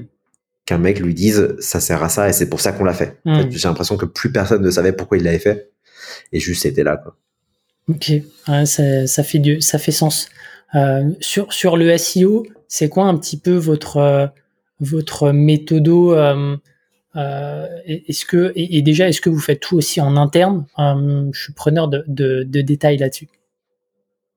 Bon, on a commencé à faire euh, beaucoup en interne. Le, blog, les mini-tools, tout ça. On a, d'abord fait en interne et puis en fait après, bah, on a voulu scaler et investir massivement sur le SEO et donc on est passé par une toute petite agence qu'on a galéré à trouver. Le mec qui tient cette agence, c'est at FBA sur Mhm. Twitter et ils bossent super bien. euh, ils font du, vraiment du bon travail pour nous. Et en fait, ce qu'ils font, c'est euh, deux choses principales. C'est un, ils écrivent, euh, je crois, une dizaine d'articles euh, par semaine Mhm. pour nous.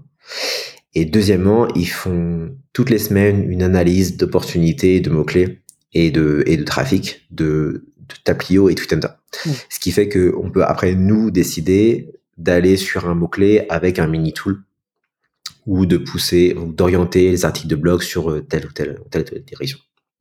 Mais c'est un métier, nous le SEO, il se trouve que Thomas et moi, euh, on était quand même pas très bons et du coup on a fait ce choix de passer par une agence parce que bah, c'est c'est quand même assez compliqué. Un truc que, que je maîtrise pas du tout aujourd'hui, c'est à quel point euh, le trafic SEO il va diminuer à cause de ChatGPT et euh, des autres IA. Ouais, ça c'est l'inconnu. Euh, je sais tout pas. Le monde, ça. Je sais pas du tout si c'est malin d'investir sur le SEO aujourd'hui. Euh, ouais, ça c'est. Je, me garderais bien de donner une, une réponse. Je pense qu'il y a des gens qui ont déjà un peu plus réfléchi que moi. Et puis, à mon avis, c'est très compliqué à, à entrevoir. Euh, ok, donc on a le euh, l'engineering as marketing, donc les, les tools, euh, le SEO. il y a aussi donc l'affiliation, le partenariat dont on a parlé tout à l'heure. Est-ce qu'il y a d'autres leviers que vous avez activés? Euh, Tu as aussi, comme tu le disais, été très actif à titre perso et je pense que ça a généré de la visibilité pour, pour l'outil. Enfin voilà, je, je suis preneur des autres des autres leviers que vous avez testés, y bah. compris ceux qui n'ont pas marché euh, un des trucs, euh, bah, encore une fois, hein, qu'on maîtrise pas trop, on sait, on sait pas à quel point euh, ça rapporte, hein, mais clairement le personal branding. En fait, il se trouve que à chaque fois que tu fais un, un thread qui, bah, tu sais pas tellement pourquoi, mais a un reach plus important que d'habitude. Mmh. Dans mon cas, par exemple, ça va avoir, ça va être un, un thread qui atteint un million d'impressions et bah si tu arrives à plugger Hunter dessus, alors bah, tu, tu vas clairement voir euh, un, un pic de subscribe euh, sur ta courbe. Et du coup, bah, Thomas et moi, et surtout moi, en fait, on a euh, investi massivement sur nos comptes Twitter et nos comptes LinkedIn en disant, bah, on va partager tout ce qu'on sait, hein, tout ce qu'on, tout ce qu'on apprend au jour le jour, on va partager nos courbes, nos chiffres et tout ça. Et bah, on va essayer de, bah, de juste de parler de cette méthode, quoi va parler de cette méthode en appliquant cette méthode. Hmm. Et ça marche. Ça marche. Tu, on arrive à engager des gens. Moi, mon compte Twitter, euh, il est passé de 2000 abonnés quand on a commencé euh, à, je crois, 75 000 maintenant. Hmm. Euh, donc, ouais, c'est en train de. Moi, je, en fait, je crois beaucoup. Je crois beaucoup dans le fait que de manière évidente euh, sur Instagram et sur Facebook, tu as de plus en plus d'influenceurs qui parlent de produits euh, make-up, etc. Et je crois beaucoup que ce virage, que cette manière de vendre, elle s'applique également au B2B, mm. Avec, avec un peu de retard, et que c'est en train d'arriver maintenant sur LinkedIn et sur Twitter. Mm. Et donc que tu as, que as des décideurs euh, tech, tu as des décideurs de, de boîtes qui prennent leurs décisions d'achat par rapport à des tweets ou des posts LinkedIn qui vont voir sur euh, quel est le prochain outil euh, à utiliser pour gérer leur euh, knowledge base ou leur outil pour faire du SEO. Et même c'est en train d'arriver. Hein. Ouais, exactement. Très très très bon point. C'est qu'en fait le truc, tu, le poste, tu le vois, l'outil rentre dans ta tête. Il se trouve que trois semaines après, tu fais ton étude pour savoir quel outil bah, tu veux acheter. Et en fait, il y a cet outil-là, tu as un attachement émotionnel un peu plus fort dans cet outil, tu vas le choisir. En fait, en vrai, tu sais pas trop pourquoi, ou tu vas t'inventer une raison qui fait que tu vas considérer qu'il est meilleur. En fait, c'est juste que tu l'as vu trois semaines avant et que le founder, tu l'as trouvé sympa, quoi. Hmm. Ouais, carrément. Non, mais c'est, c'est exactement ça. C'est, euh, c'est le fait d'occuper le terrain et, de rentrer dans, dans la tête des gens. Euh, ok. Et toi, toi, tu, tu passes combien de temps par semaine? Euh, tu, tu quantifies un petit peu le, le temps de création de ton côté? Ouais. Clairement, bah, c'est, ça prend clairement du temps. Je pense que j'y passe une demi-heure à une heure par jour. Hmm. Donc ouais, à la fin de la semaine, ça commence à être important. Ouais. Et, je trouve que, c'est vraiment quelque chose qui vaut le coup. Je, je, te rejoins là-dessus. Je pense que ça vaut le coup, mais la question que, que pas mal de gens se posent aujourd'hui, toi, tu publies en anglais, euh, mais parce que tu as un produit qui est euh, qui s'adresse à un marché global, mais tu penses que c'est ça marche aussi quand on, on, reste sur du, du français? Ça, j'ai du mal à évaluer le, le potentiel, tu vois, du marché francophone là-dessus. C'est une très bonne question. Honnêtement, franchement, j'en sais rien et peut-être que tu sauras mieux que moi en vrai. Hein. Mais euh, moi, j'ai fait ce choix, je le regrette tellement pas mm. de, communiquer en anglais et en fait, en même temps, ça m'a permis de parler à n'importe qui dans le monde et en plus, ça, ça m'a renforcé mon niveau d'anglais euh, à un niveau que j'aurais pas imaginé. Quoi. Mm. Toi, tu communiques en français? Moi, je communique pas sur Twitter. J'ai un compte Twitter, euh, mais pour l'instant, il est, il est un peu mort. Euh, je repartageais un petit peu les épisodes de SAS Club au début. Il y a le compte SAS Club, euh, mais j'ai pas encore. Euh, pour l'instant, je préfère me, me focus, on va dire, sur euh, sur LinkedIn, principalement pour des questions de, tu vois, de 80-20. Je sais que aujourd'hui, l'essentiel de la découvrabilité, elle se fait là-dessus. Donc, je suis obligé de kill le reste et, et, je me focus dessus. Mais, mais, mais voilà, je me demandais si, si, je devais. Ouais. Sur LinkedIn, tu parles en français. Ouais, sur LinkedIn, je parle en français. Euh, mais ouais, la question se, se pose de, de savoir est-ce qu'il faut publier euh, en anglais euh, euh et, et est-ce que bah, c'est super c'est super bizarre sur LinkedIn en particulier, je trouve, parce que sur LinkedIn, tu as, tout ton réseau perso. Mm. Donc, tu as tous tes potes d'école, tu as, tes parents et tout ça. Et d'un coup, bah, tu commences à parler en anglais et du coup, les gens, ils viennent te voir et ils disent comment tu te la pètes c'est ça. Anglais et tout comme ça. Elle donnait des conseils sur les startups. Et c'est super bizarre. Et c'est hyper dur à assumer, je trouve. Hmm. Mais je suis content de l'avoir fait et maintenant, bah, ça pose pas de problème. Ouais, carrément. C'est, c'est un truc qui, euh, qui au final fait, fait sens euh, de ton côté, mais euh, je pense que c'est, un truc vers lequel il faut tendre. Je crois que c'est Antoine Goré aussi de, de Crisp, je le salue parce que je sais qu'il est passé dans le podcast aussi, qui, qui commence à publier en anglais aussi sur LinkedIn. Euh, pour pour bah, pour ces raisons-là aussi. Hein. Ouais, c'est d'autant plus pertinent. Son, son audience, elle est, enfin son, son marché potentiel, il est mondial. Euh, il a beaucoup de compétiteurs US. Euh, ouais. Donc, ultra pertinent. Ok. Et il faut, faut pas oublier quand même que les, les Américains et les Canadiens ont, ont, une tendance à acheter beaucoup plus facilement que les Français. Nous, nos premiers users mm. qui ont payé, ça a été quand même beaucoup d'Américains. Euh, donc avoir parler en anglais, avoir une audience euh, pseudo-américaine euh, est super intéressant pour ça. Hmm. Ouais, t'as raison. C'est après ils n'hésitent pas à churn en 30 secondes, mais au moins tu vois, t'as du feedback, tu, tu peux tu peux tester ta traction et et ça te donne un, bon indicateur. Clairement. parmi tous tous les juste avant de passer à la, dernière partie sur, sur l'exit, euh, parmi tous les, les canaux d'acquisition aujourd'hui, euh, qu'est-ce que tu recommandes à euh, un, un, aspirant, je dirais, fondateur Qu'est-ce que tu lui recommandes de tester en priorité s'il a, par exemple, un jour par semaine Tu vois, admettons, c'est c'est c'est quelqu'un qui veut, Comme canal d'acquisition? une idée, ouais. Et puis d'une manière générale, enfin, ce serait quoi tes conseils là-dessus si tu as un jour par semaine pour, euh, pour tester ton idée? Je, je, trouve honnêtement que Twitter et Reddit sont des super euh, leviers pour ça. Hmm. Le, je, je, dis pas que du coup euh, il faut forcément passer une heure par jour sur Twitter et développer une audience, mais en fait Twitter et Reddit sont sont des réseaux qui sont je trouve optimisés pour faire émerger les idées qui parlent à qui, qui sont euh, appealing. Hmm. Les, les, idées qui, dès que tu as un intérêt immédiat, tu as de l'engagement et du coup, les contenus avec de l'engagement vont, vont émerger. Hmm. Tu sauras pas si c'est de la merde, mais tu sauras si c'est bien. Hmm. C'est un peu bizarre, tu vois, mais si ton pitch il est bien et que tu arrives à, à l'exprimer d'une belle manière, euh, tu, et, que, et que ça a de l'attraction, tu sais pas si c'est un business viable, mais tu sais qu'il y a quelque chose à explorer. Et, et je, je, pense que bah, il faut bosser par étapes hein, et que ton premier, ta première étape, c'est de savoir si le sujet sur lequel tu bosses, il intéresse les gens. Et s'il intéresse les gens, ta deuxième étape, c'est de savoir si les gens sont prêts à payer pour ça. Et je pense que c'est là où beaucoup font, font cette erreur de dire, euh, bah, est-ce que tu serais prêt à payer pour ça si je le fais? Hmm. Et c'est ça qui est super dangereux, c'est qu'en fait, euh, les gens sont plutôt sympas et du coup, ils vont te dire euh, oui, oui si tu fais ça, ça, ça. Hmm. Et le jour où tu fais ça, ça, ça, bah ça arrive pas en fait, les paiements viennent pas. C'est ça qui s'est passé sur euh, nos deux premières boîtes. Euh, ce que je ferais euh, dix fois maintenant, c'est et que je referais à, l'infini, ouais, c'est créer quelque chose, mais le vraiment dans la main des gens et regarder s'ils payent ou pas. Hmm.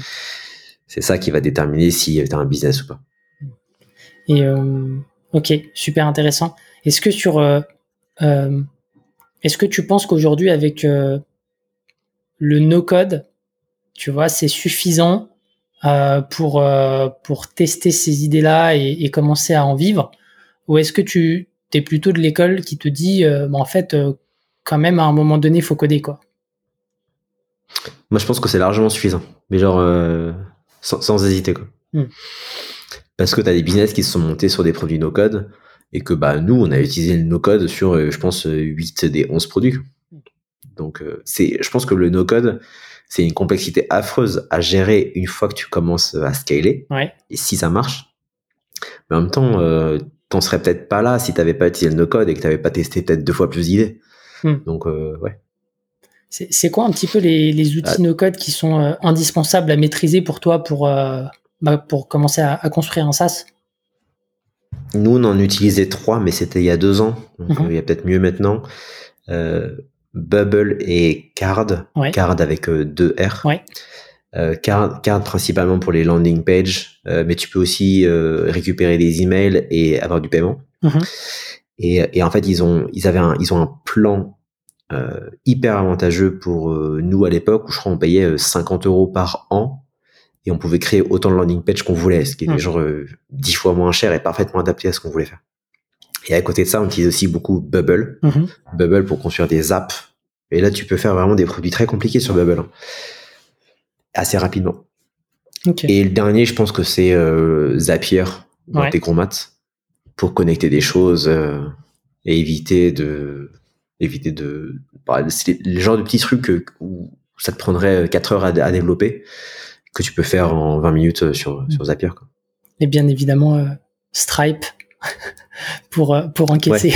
Et clairement, et d'ailleurs, ils ont, je crois qu'ils ont encore fait un truc assez cool là où ils ont, ils ont créé ce bouton à intégrer tout fait. Mm. Ou juste euh, en un bout de code que tu, qui te donne, euh, tu peux intégrer le paiement quelque part. Je trouve ça vraiment très cool. Ouais, Ça n'existait pas à l'époque, ça. Écoute, euh, ouais, ouais, les, les, les possibilités sont, euh, sont complètement différentes par rapport à il y a- il y a 2-3 ans. Et, et là, je pense en plus que tu vas avoir une énorme rotation de ce genre d'outils. hein. Ça va totalement changer. C'est en, c'est en train de beaucoup changer maintenant, mais là, avec toute la nouvelle vague euh, d'AI, tu vas avoir énormément, tu vas, en fait, tu as déjà énormément de nouveaux tools AI euh, first qui vont arriver et qui vont, je pense, euh, tout bousculer dans l'environnement no code. Ah, moi, je perds la tête hein. quand je vois le nombre de, de tools qui sortent euh, chaque jour. Je vois les listes défiler, mais je me dis, mais en fait, putain, euh, c'est. C'est hallucinant. Et ça, moi, ça me donne un, un sentiment de passer à côté du mouvement. Ouais, Alors que en plus, j'ai quand même un outil d'IA, mais je me dis, mais il y a, il y a 100, 100 autres outils à créer maintenant. Mm. C'est, je pense, hyper, hyper difficile à vivre. ouais, il y, a- il y a un véritable FOMO. Je te, je te rejoins, euh, que, que ce soit côté utilisateur ou, maker, j'imagine. Donc, euh, donc ouais, ok. Euh, passons à la dernière partie, l'exit, puisque comme on le disait au début de l'épisode, euh, vous avez rejoint euh, l'Emlist. Euh, juste avant de rentrer euh, dans, les détails, euh, je, crois savoir que c'était dans vos objectifs au lancement, c'est-à-dire de construire un projet et de le revendre. C'est ça? Au, tout début, en fait, on s'est dit, euh, notre objectif, c'est en moins d'un an, monter à 10 000 de MRR, essayer de vendre entre 500 000 et 1 million, Mhm. et recommencer l'année d'après.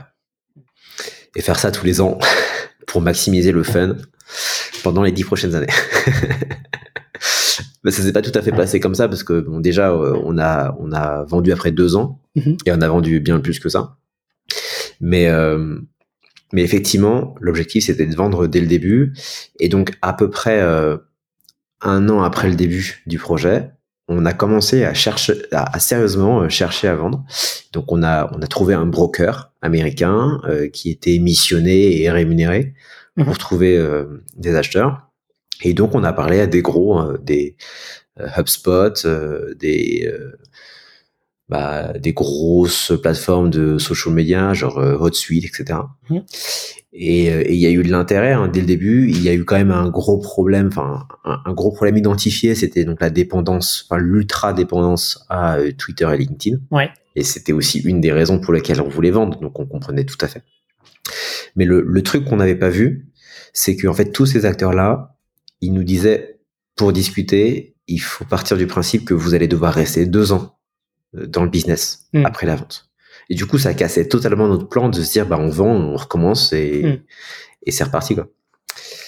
Et donc au début, on était contre et, et on a commencé à l'en- à l'envisager quand on a commencé à discuter avec l'Emlist. Parce que c'est pas pareil, enfin c'était vraiment pas pareil pour nous de se dire euh, passer deux ans chez HubSpot avec des Américains Mm. euh, dans une culture euh, très très grosse boîte, ou alors passer deux ans avec euh, l'équipe de Guillaume euh, chez l'Emlist avec des gens qui ont le même âge que nous, même culture, et dans une équipe assez assez petite au final. Mm. Donc ouais, on a commencé à l'envisager et, et en plus il se trouve que bah, Guillaume et moi on se connaît depuis 15 ans. Ouais. On était au collège ensemble, en quatrième je crois. Et on s'est totalement perdu de vue. On était, on était euh, potes de loin, je pense, au collège, et après on s'est totalement perdu vue. Et en fait, il se trouve que quand il a commencé à bosser sur les listes, avant même que moi je bosse sur Twitter, mm. on a repris contact et on s'est, je crois qu'on a déjeuné ensemble deux ou trois fois. Hyper intéressant parce que c'est un mec euh, qui a plein plein de trucs à raconter, qui fait plein de choses. Du coup, moi à l'époque, ça m'avait méga impressionné. Et du coup, bah, je l'ai appelé euh, quand on a commencé à chercher à vendre. Mm-hmm. Et lui, il était intéressé dès le début. Mm. Et là, c'était, euh, ça a été assez. Euh, enfin, je pense que moi, c'était ma première acquisition de cette ampleur-là. Et j'ai été impressionné de voir que Guillaume, Thomas et moi, on a négocié le deal sur WhatsApp en une semaine et demie, juste à s'envoyer des messages comme tu le ferais, je pense, à tes parents. Quoi. Ouais.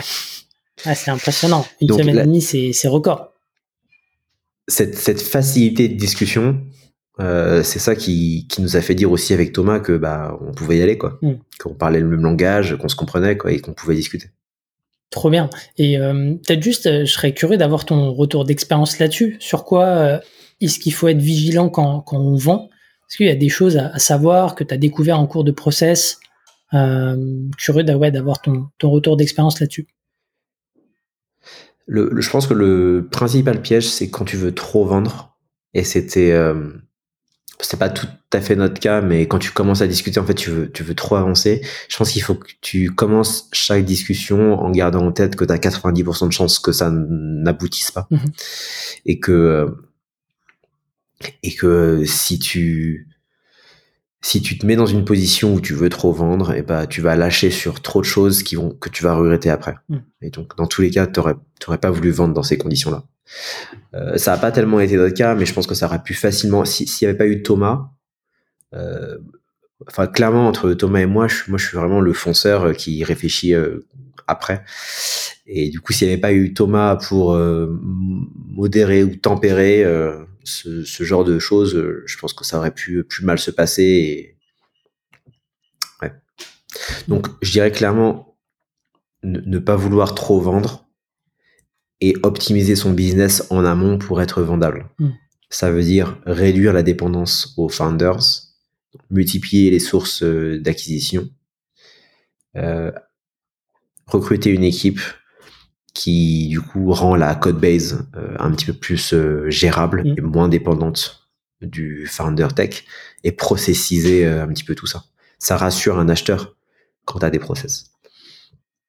Et ensuite, les deux trucs que, que tous les acheteurs ont particulièrement regardé chez nous, c'est bah, quel était le niveau de dépendance à LinkedIn et Twitter mm-hmm. et, quelles, et, les, métriques traditionnelles acquisition, euh, rétention, churn, etc. C'est ça qui fait qu'on a trouvé un accord avec euh, Guillaume. Et comme, euh, en fait, on a, réussi à trouver un accord qui était assez intéressant parce que on, a quand même un business du fait que on a beaucoup de particuliers comme user. Mm-hmm. On a, on a un business avec un churn assez élevé. On a aussi une acquisition très très élevée, mais on a un churn élevé. Et ça, ça fait quand même un petit peu peur. Plus la dépendance aux médias sociaux. On a trouvé un deal qui faisait que bah, Guillaume allait payer assez peu.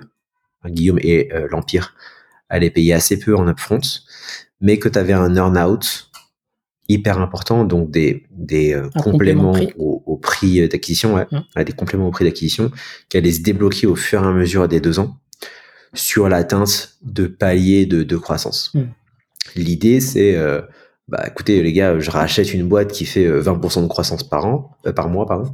Ouais, c'est énorme.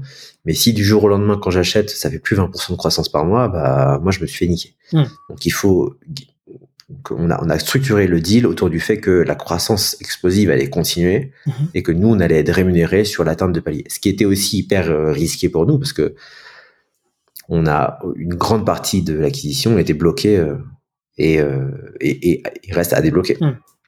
Là, il se trouve que ça se passe super bien. Euh, donc là, l'acquisition, euh, a été divisée en six paliers sur les deux ans. Ouais. Là, on a déjà débloqué trois sur les six paliers en, euh, en huit mois.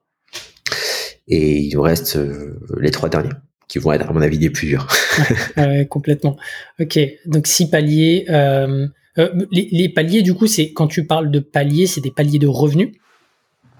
Exactement.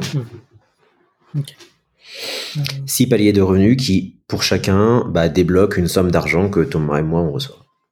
Trop bien. Euh, c'est, je, suis- curieux de savoir aujourd'hui ton quotidien, du coup, il ressemble à quoi? Euh, Comment est-ce que tu arrives euh, en tant qu'entrepreneur à t'inscrire quand même dans un nouveau projet, même si je comprends bien que tu es sur le périmètre Tweet Hunter, Taplio, mais quelque part, tu plus le, le seul maître à bord. Comment, comment est-ce que tu vis, ça? Bah, franchement, il y a un truc qui, que moi je trouve assez exceptionnel, c'est que ça, ça avait été discuté avec euh, Guillaume pendant, pendant l'acquisition, hein, c'est que en fait, on est toujours hyper indépendant, Thomas et moi, Mm. et vu qu'on est directement incentivé aux revenus de Twitter et Taplio, et ben c'était hyper important pour nous de rester euh, maître de Twitter et Taplio. Mm. Donc en fait, pendant, pendant les deux ans là, on reste effectivement les, les principaux euh, gestionnaires de Twitter et Tapio, et du coup, notre quotidien, c'est euh, gérer ça.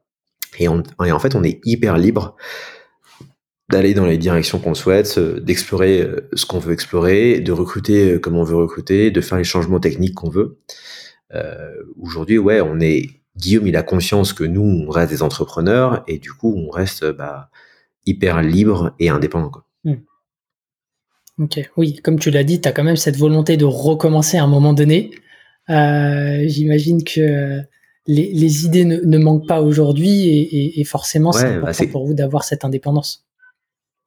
C'est compliqué. Donc aujourd'hui, là, quand on a des nouveaux projets, on les lance euh, au sein de Twitter et Tapio, ce qui est assez cool.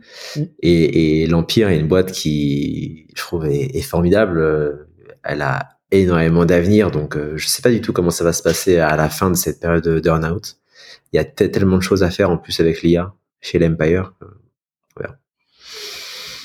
Ok, rendez-vous euh, rendez-vous dans, dans un an euh, pour, pour Ouais, voir la c'est suite. ça, un peu plus d'un an. Ouais. Euh, Peut-être juste parler du, du hot topic là, du moment, là, parce que tu as parlé de la dépendance euh, aux, aux- aux réseaux sociaux tout à l'heure. On le disait en début d'épisode, il y a eu le petit coup de chaud là, avec, avec Twitter. Euh, Qu'est-ce qui s'est passé? Est-ce qu'on peut revenir euh, rapidement dessus? Qu'est-ce qui s'est passé et comment est-ce que vous l'avez géré? Bah, du coup, l'historique, euh, c'est Elon Musk a racheté Twitter. Euh, à l'automne 2022, il a viré tout le monde. Je pense qu'il a viré euh, 80% du, du staff de Twitter. Euh, et euh, il a progressivement euh, développé une stratégie qui devait permettre à Twitter de gagner plus d'argent et donc de développer les revenus de, de Twitter. Et donc il est passé par le fait de faire payer pour euh, Twitter Blue 8 dollars par euh, mois les particuliers. Mm. Et dernièrement, il a annoncé que les développeurs comme nous, qui pour l'instant payent zéro pour accéder aux services de Twitter, euh, Mhm. historiquement parce que on- tout, tout ça, enfin, on suppose que les gens comme nous permettent à Twitter de se développer ou renforcent l'écosystème de Twitter, ce qui je pense est extrêmement vrai. Et ben les gens comme nous qui payaient zéro avant allaient devoir payer 42 000 euros par mois. Euh, 42 C'est 000 pas euros, c'est pas rien quand même. hein. Il se trouve que nous, on a la chance de pouvoir les payer, mais il y a plein plein d'autres boîtes qui juste peuvent pas les payer. Il se trouve qu'en fait, enfin, Twitter, c'est vraiment c'est une API qui était tellement, enfin qui était peut-être la première utilisée euh, dans les écoles pour euh, apprendre à faire des trucs, Mm. qui était, euh, je pense, le truc que tous les développeurs, s'ils voulaient bidouiller des petites choses, bah, allaient commencer par explorer ça. Donc tout ça, c'est fini. Et euh, donc ils annoncent ça, mais un peu après, ils annoncent, moi voilà, maintenant c'est confirmé, c'est 42 000 euros par mois, et on va couper, euh, on va couper les API gratuites dans un mois. Un mois. Et deux jours après, bah, ils coupent. C'est court. C'est ça qui lunaire et encore aujourd'hui on n'a aucune idée si c'est euh, involontaire parce que c'est le bordel parce qu'ils ont viré 80% des gens Mm. ou alors si euh, c'est une manœuvre délibérée pour mettre la pression à tout le monde et leur dire bon bah voilà euh, on rigole pas on est sérieux avec avec euh, Mm. avec ce changement et donc ça a été ça nous a mis dans une situation assez horrible parce que nous on était prêts à payer Mm. ces 42 000 euros par mois mais en même temps tous nos interlocuteurs chez Twitter, ils se sont fait virer. Mm. Donc on n'a personne à qui euh, parler. Euh, on a fait euh, des tweets en essayant de mentionner Elon Musk, mais genre ça sert à rien. Mm. Et on a commencé des campagnes d'outreach. On a récupéré sur LinkedIn tous les employés de, de, Twitter et on a commencé à leur demander bah, de l'aide. Quoi. Mm. Et moi je trouve que tu as chez, chez beaucoup de tout le Twitter, tu as une vraie t'as une vraie bienveillance qui s'est installé, euh, enfin à l'exception de certains, mais auprès de, de, de, certains de nos, nos, compétiteurs, il y a eu beaucoup de partage d'informations et il y a un de nos euh, bah, compétiteurs ou, euh, ou, potes même qui nous ont pas, qui nous ont, qui ont trouvé eux un email de quelqu'un à Twitter qui répondait, qui nous l'ont partagé. On a contacté cette personne et cette personne elle a débloqué la situation en deux heures. Hmm. Mais il se trouve que euh, avant ça, Tweet Hunter est resté bloqué pendant deux jours entiers, à pas pouvoir envoyer de tweets et euh, avec nous en, dans un état de panique ah, assez avancé parce que potentiellement tu, tu perds euh, ton business qui fait 2 à 3 millions d'ARR qui peut bah, partir à zéro. Bah pour pour l'Empire, ça veut dire une opération super négative et pour Thomas et moi, ça veut dire aussi la fin de de notre earn-out et potentiellement pour des employés, ça veut dire aussi la, la fin. Donc, panique totale pendant deux jours, euh, Twitter qui débloque la situation et qui du coup finalement nous fait rentrer dans le process pour commencer à payer ça. Euh, on signe le contrat et a priori euh, ça va bien finir. Hmm. Mais la manière dont ça a été fait, la manière dont ça a été géré, je trouve monstrueuse quoi, et horrible. Ouais, carrément, c'est c'est un stress sans nom. D'autant plus que comme tu l'as dit, il y a des il y a des concurrents qui ont eu des pratiques un petit peu euh, douteuses euh, et, et, forcément ça a, ça a alimenté le, le, feu, on va dire. Ouais, c'est ça. Bah, je ne vais pas rentrer dans les détails, mais en mm. fait, tout le monde n'a pas été bloqué au même moment. Il y a des gens qui ne se sont pas fait bloquer, on comprend pas pourquoi. Et du coup, bon, bah, il y a eu des tentatives de, de dénigrement des concurrents euh, en vue de faire euh, grandir leur propre tool. Mais bon, c'est pas, ça arrive. Je comprends pourquoi elle l'a fait. Nous, on l'aurait clairement pas fait. Hmm. Ok. Voilà. Euh, est-ce que tu tires, euh, euh, dernière question sur ce sujet-là, est-ce que tu tires des leçons de cet épisode, tu vois, par rapport à la dépendance, tu vois, sur au, réseau social, que ce soit pour Tweet Hunter ou pour Taplio? Est-ce que ça vous fait voir les choses différemment aujourd'hui? Bah déjà, même si on a réussi à résoudre la situation, je pense que ça nous a conforté aussi dans le fait de vendre, parce que pour pour Thomas et moi, le fait de, de porter cette euh, ce risque, c'est extrêmement fort.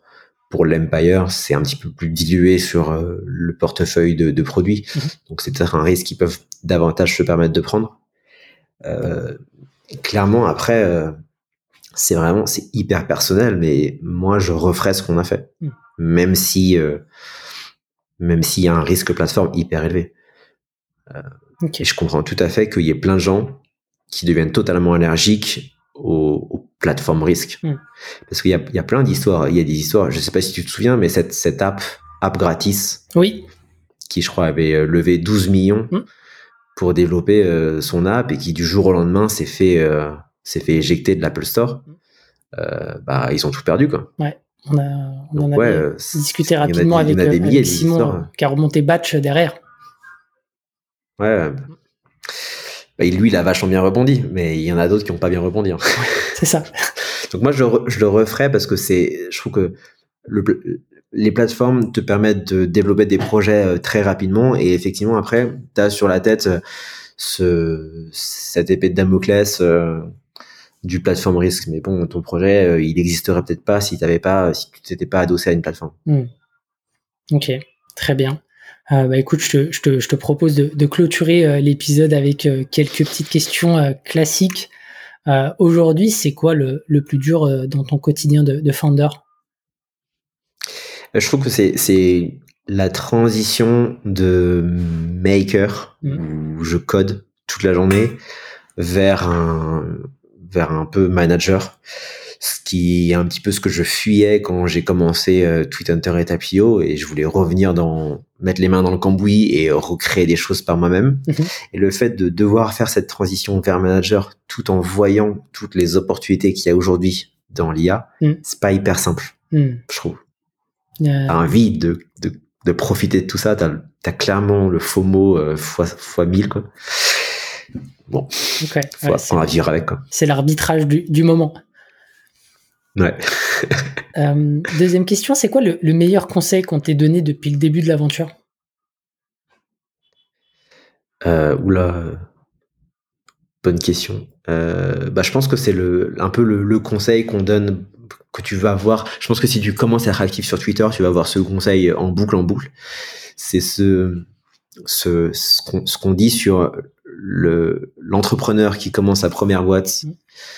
qui va se focus que sur son produit et qui va totalement zapper la distribution, versus l'entrepreneur qui commence sa deuxième boîte, qui va se focus que sur la distribution et qui va mettre le produit un petit peu en retrait. Mm. Et ben, en fait, je trouve que c'est quand même assez vrai, quoi. C'est que quand on a commencé notre première boîte, on s'est focus que sur notre produit et en fait, la manière dont on allait le distribuer, ça passait vraiment au second plan. Mm.